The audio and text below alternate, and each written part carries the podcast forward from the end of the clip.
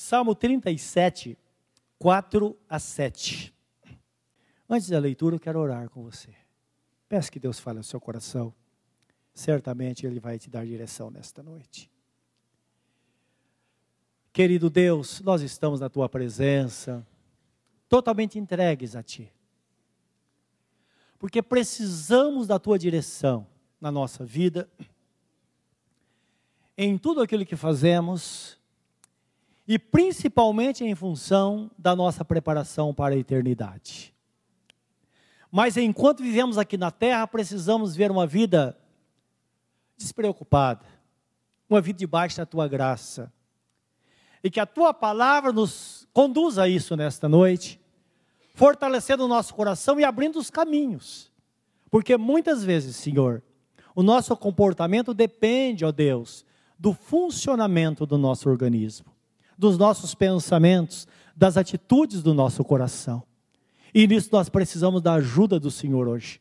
Nós te pedimos em nome de Jesus. Amém, Senhor. Assim diz a palavra de Deus: Deleita-te no Senhor, e Ele te concederá os desejos do teu coração. Entrega o teu caminho ao Senhor, confia nele e tudo ele fará. Fará sobressair a tua, a tua retidão, a tua justiça como a luz. Fará sobressair a tua retidão como a luz e a tua justiça como o meio-dia. Descansa no Senhor e espera nele. Não te indignes por causa daquele que prospera em seu caminho, por causa do homem que executa astutos intentos. Amém.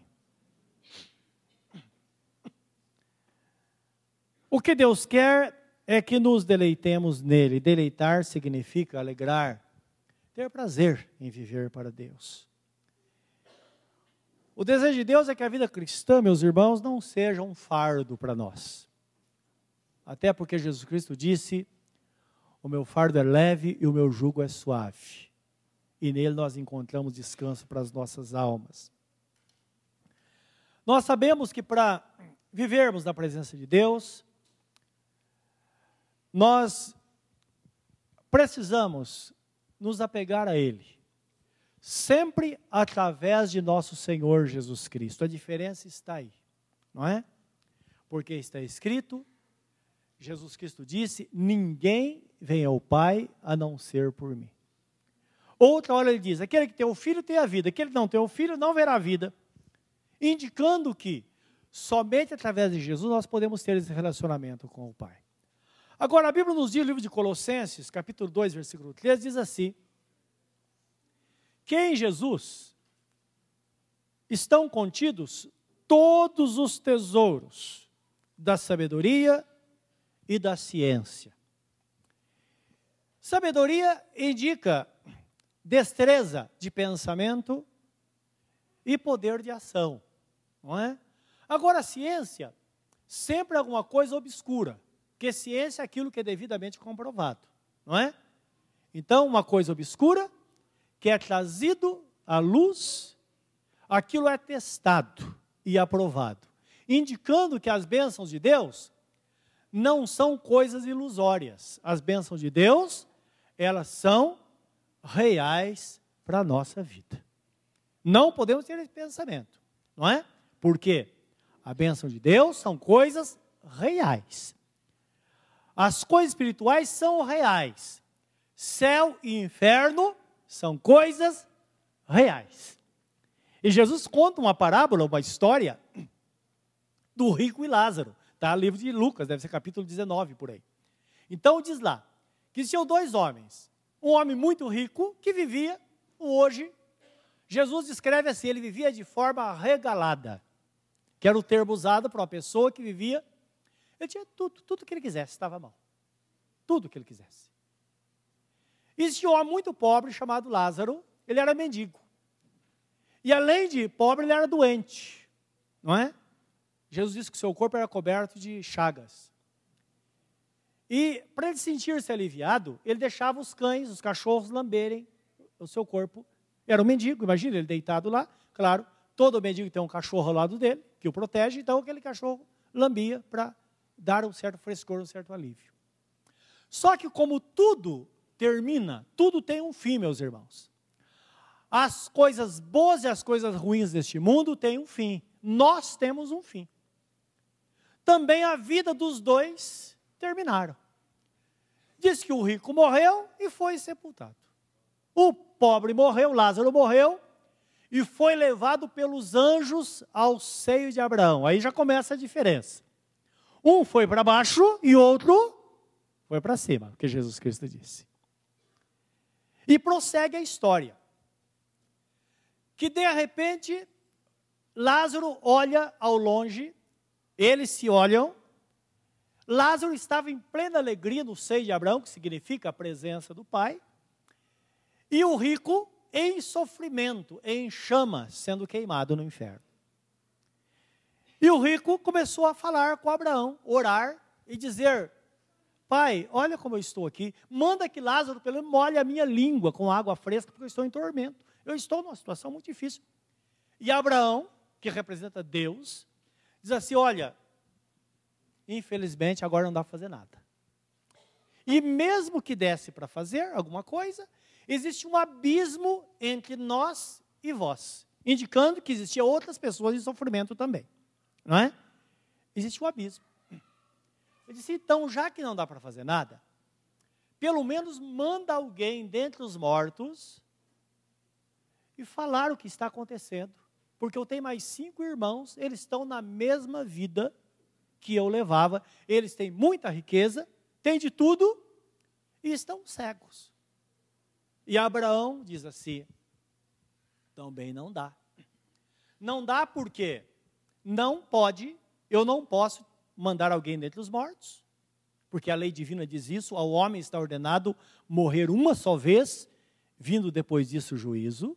Guarda bem isso. Reencarnação, nova vida, isso é tudo bobagem. A ordem divina é essa. O homem está ordenado a morrer uma só vez, vindo depois disso ao juízo. O pó volta ao pó de onde foi tirado e o espírito vai para Deus que o deu. Então, nós precisamos entender isso que diz a Bíblia Sagrada. Ele diz, já que não pode, então, o que, o, o que, que eu vou fazer? E Abraão disse: Olha, lá eles têm Moisés e os profetas. Significa, Moisés, os cinco primeiros livros da Bíblia, e os profetas, os demais livros. Se eles ouvirem Moisés e os profetas, eles vêm para cá e não vão estar com você em chamas aí. Os irmãos estão entendendo? Então, a lei divina determina isso, não é? É a história que Jesus contou, mostrando a realidade da nossa vida aqui e a realidade do futuro. E hoje, se nós estamos em Cristo, nós vamos ter toda esta provisão para a nossa vida. No livro de Provérbios, capítulo 8, 17 e 18, aqui é denominada sabedoria, o próprio Deus nos chamando, não é? a buscar a sua presença naquilo que nós precisarmos, para que ele possa então ter a oportunidade de conduzir a nossa vida aqui, para que vamos bem aqui e também herdemos a vida eterna lá com o Senhor na eternidade. Então, Provérbios 8, 17, 18 diz assim: talvez você esteja pensando, mas puxa vida, por que, que eu venho todo culto? Por que eu estou aqui? Já pensou nisso? Então, aquela hora eu largo tudo e venho para o culto. Por quê? Aí alguém da, da, da, sua família fala, mas você vive na igreja, você não sai da igreja.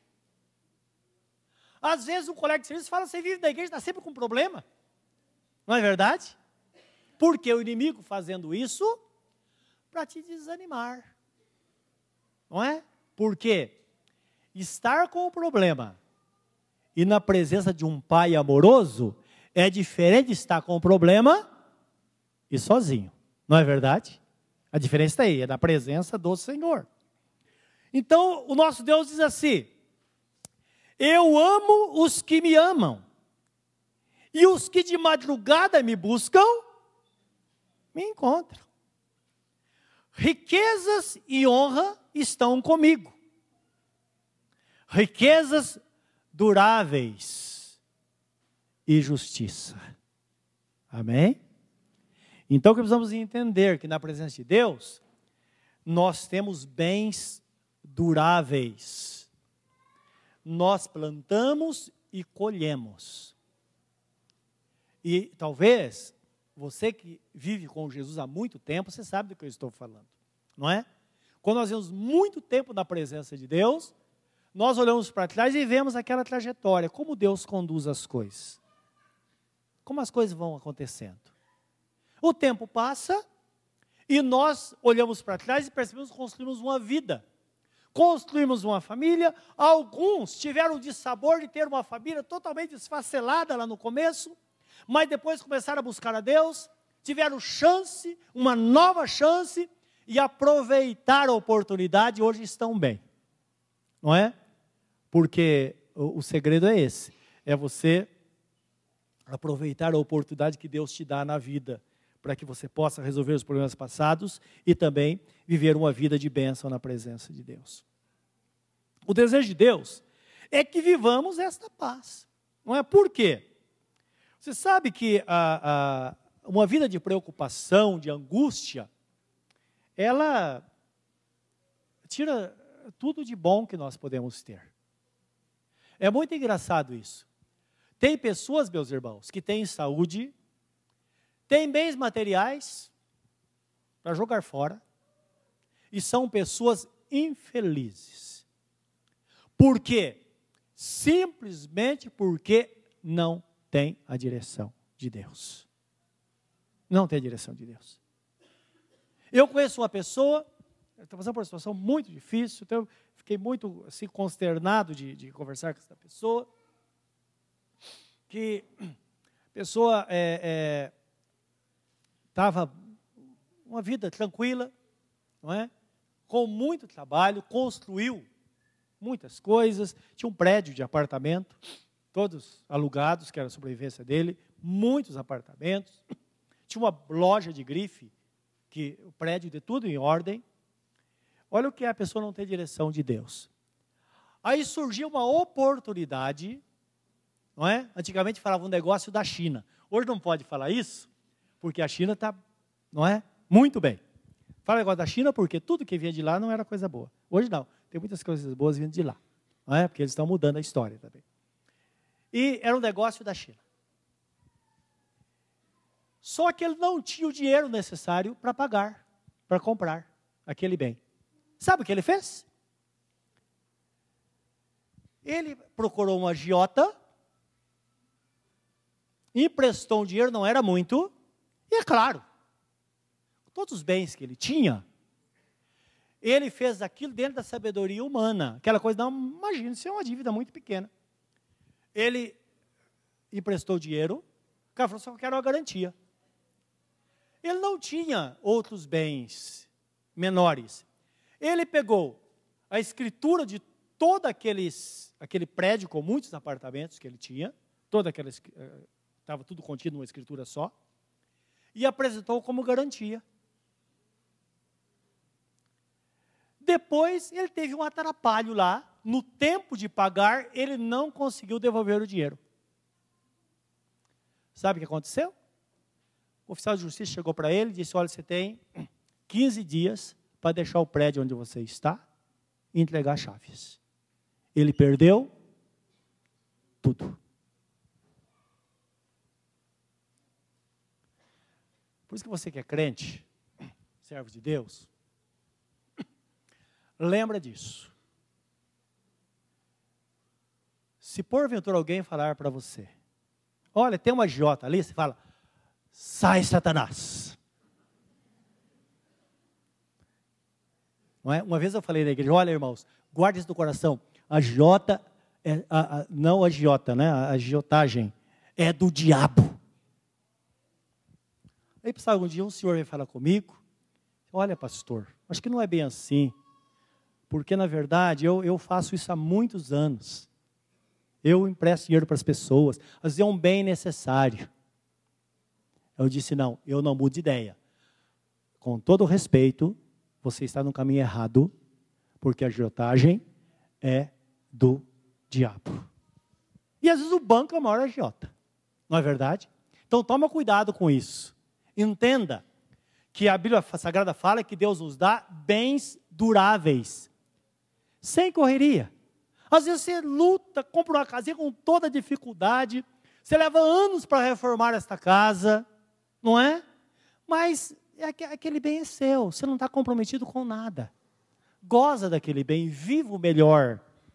Porque a pessoa. Por isso que o texto que nós lemos primeiro diz assim: olha, é, espera no Senhor e não te indignes por aqueles que prosperam debaixo de maus desígnios. Desígnio significa propósito do coração.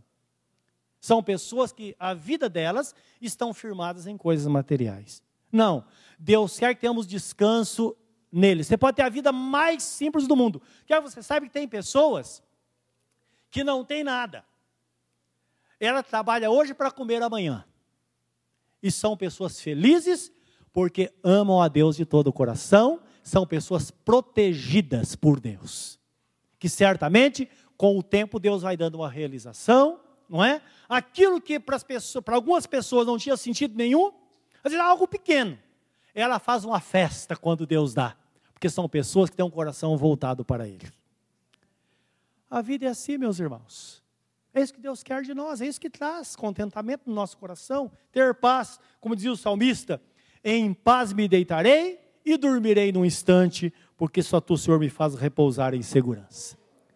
Você quer ser feliz? Você só vai ser feliz quando você botar sua cabeça no travesseiro e dormir em paz. Esta é a verdadeira felicidade, não é? Que Deus dá para os seus filhos.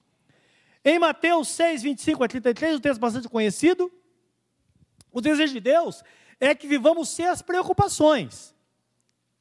Não é? Porque o livro de Provérbios, parece, ou Eclesiastes, diz que a pressão enlouquece até o sábio. E é verdade. E está falando de pressão que surge às vezes de coisas, é, coisas materiais, principalmente coisas materiais ou situações que nós perdemos o controle, não é? Então lembra que o desejo de Deus é que nos deleitemos nele, para que possamos viver o melhor dele, e com o tempo ele vai realizando todas as coisas que nós desejamos. Ninguém é melhor do que ele, meus irmãos.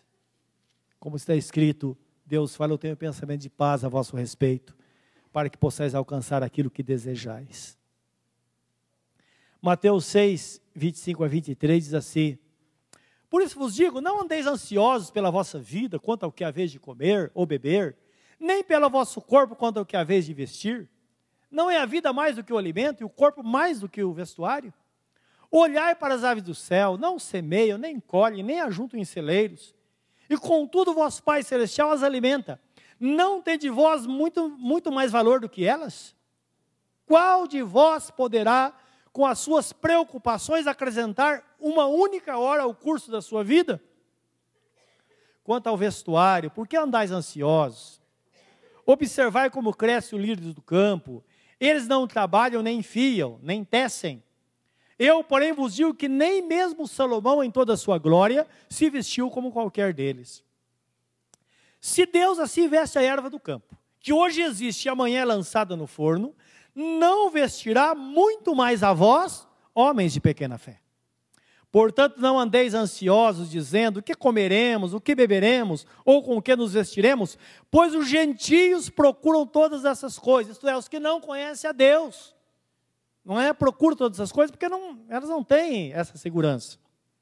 De certo, o vosso Pai Celestial bem sabe que necessitais de todas elas. Mas buscai primeiro o seu reino e a sua justiça, todas essas coisas vos serão acrescentadas. Lembra que Deus disse: Eu amo aqueles que me buscam pela madrugada, que estão na minha presença, bens duráveis eu tenho para dar a eles. Versículo 34: Portanto, não andeis ansiosos pelo dia de amanhã, pois o amanhã se preocupará consigo mesmo. Basta cada dia o seu próprio mal. Indicando que os problemas estão aí diariamente e nós não podemos entrar nessa loucura de preocupação, porque a nossa preocupação não nos leva a nada. Às vezes está tão preocupado aqui com o dia de amanhã, o que vai acontecer amanhã? não é? Talvez uma decisão de emprego você tem que tomar, às vezes medo de ser despedido da empresa, às vezes diante de um boato, alguma coisa assim. Tudo isso não adianta nada. Se a sua mão está se a sua vida está nas mãos do Senhor, lembre que ele disse: a porta que eu fecho e a porta que eu abro, e aí fecha. Mas diante de ti eu tenho a porta aberta, a qual ninguém poderá fechá-la, porque tens pouca força, mas guardaste a minha palavra e não negaste o meu nome. Ninguém é forte demais para não precisar de Deus. E ninguém é fraco demais para não poder ser ajudado por Deus. Ele conhece a nossa estrutura e tudo que ele quer é que dependamos dele. Agora, não podemos ser enganados. Nós vamos entender que o reino de Deus é em primeiro lugar. Bendita a hora em que você larga tudo para estar na presença de Deus. Bendita a hora. Porque nem todos fazem isso. Existem muitas pessoas que são enganadas e depois pagam um preço muito alto, não é, durante a vida.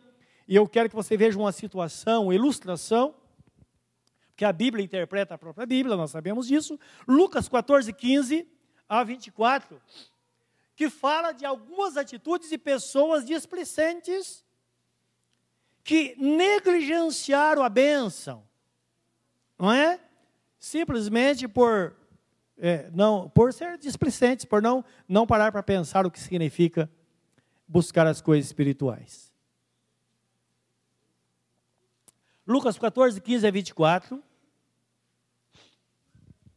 Novamente uma parábola. Parábola é uma história que traz consigo uma lição ética ou espiritual.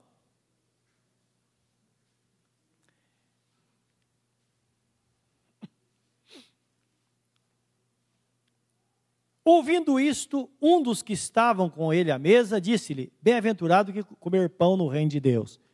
Porque Jesus está dando uma lição ética aqui. Se você olhar no capítulo 14 todo, ele diz assim, 7 em diante, diz assim, olha, que ele estava numa festa e viu as pessoas correndo e pegando as mesas.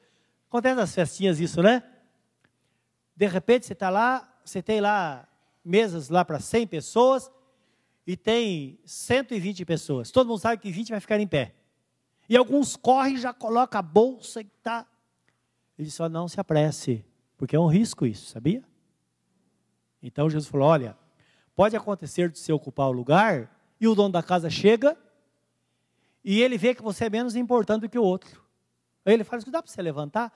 Olha, por favor, você não viu que tem uma plaquinha com o nome de tal pessoa aí? Aí todo mundo vai com cara de tacho, disse Jesus. Sair com vergonha. Jesus está dando uma lição, é, uma lição ética, algo natural, não é? De preocupação. Aí alguém disse: Olha, bem-aventurado tem que comer pão no reino dos céus. Alguém ficou feliz. Mas Jesus, aproveitando isso, ele deu outra lição. E ele falou: Olha, ele está falando do reino dos céus agora. Jesus respondeu: Certo homem deu uma grande ceia e convidou a muitos. Na hora da ceia, mandou o seu servo dizer aos convidados: convidados: Vinde, pois, vinde, pois tudo já está preparado. Mas todos a uma começaram a excusar-se, isto é, dar desculpas. E disse-lhe o primeiro: Comprei um campo e preciso ir vê-lo. Rogo-te que me des por excusado, por desculpado. Outro diz: Comprei cinco juntas de bois e vou experimentá-los. Rogo-te que me des por excusado. E outro disse: Casei-me e por isso não posso ir. Voltando aquele servo, anunciou essas coisas ao seu senhor.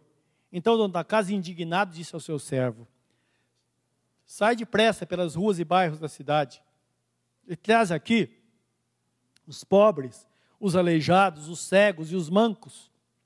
Diz o servo: Senhor, está feito como mandaste, mas ainda há lugar. Então disse o Senhor ao servo: Sai pelos caminhos e valados e força-os a entrar, para que a minha casa se encha.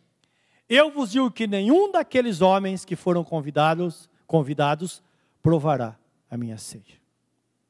Então percebam, ele está falando de pessoas apressadas em festas comuns. Aí quando surgiu esta resposta, ele disse: Olha, é feliz aquele que come pão no reino dos céus. Aí Jesus disse: Olha, mas quero que vocês saibam que existem pessoas lerdas para ocupar a mesa no reino dos céus. E às vezes por um motivo humanamente justo. Como, por exemplo, eu comprei um campo. E o judeu tinha isso como uma bênção de Deus. Nós também temos, não é? Embora nossa vida não pode estar presa a essas coisas. Ou disse, comprei cinco juntas de boi e preciso experimentar. Era a ferramenta de trabalho dele. Motivo justo. O outro, mais justo ainda, olha, eu me casei. Fala para me desculpar. Essa é a palavra boa para aquela pessoa que diz assim: ah, Deus sabe. Claro que sabe. Os irmãos estão entendendo? Não importa o que aconteça, nós vamos ter em mente: o reino de Deus deve estar em primeiro lugar na nossa vida, para que não sejamos, sejamos pessoas descuidadas, para que possamos estar debaixo da bênção durante toda a nossa vida. Existe um caminho, meus irmãos, para que vivamos assim. Outro texto último nós vamos ler está em Lucas 10, 38 a 42. Ainda dentro deste assunto. Existe um caminho melhor para nós. Então, não podemos nos iludir e nem sequer ser enganados por nada. Porque à medida que a sua vida melhora, você tem menos tempo Guarda isso. Guarda isso. Camarada que trabalha, ganha lá um salário mínimo. Ele trabalha oito horas. Quando falta 15 minutos, meia hora, está olhando no relógio para ir embora. Sai sexta-feira e volta da segunda. Não é assim? Mas entenda, à medida que as portas vão se abrindo, as exigências vão aumentando. E o nosso tempo vai diminuindo. E às vezes o inimigo usa isso faz com que a bênção seja um tropeço para a nossa vida.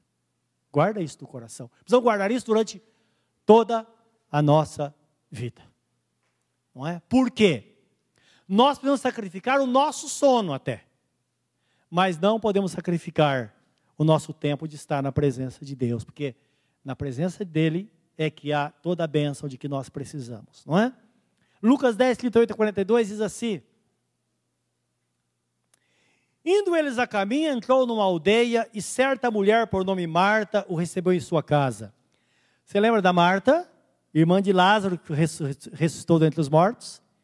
Era uma família, pelo jeito não tinha pai nem mãe, era um irmão com duas irmãs, eles eram amigos de Jesus. Então Jesus entrou na casa dela. Tinha esta irmã, tinha esta uma irmã chamada Maria, a qual, assentando-se aos pés de Jesus, ouvia a sua palavra.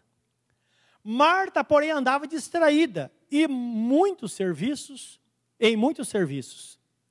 E aproximando-se, disse: Senhor, não te importas de que minha irmã me deixe servir só? Dize-lhe que me ajude. Isto é, Senhor, eu estou fazendo tudo aqui, estou fazendo o almoço, ela está aí sentada aí. Fala para se levantar, se mexer e vir me ajudar. Não é? Respondeu-lhe Jesus: Marta, Marta Estás ansiosa e preocupada com muitas coisas, mas uma só é necessária. Maria escolheu a boa parte, a qual não lhe será tirada. Esses são os valores estabelecidos por Deus.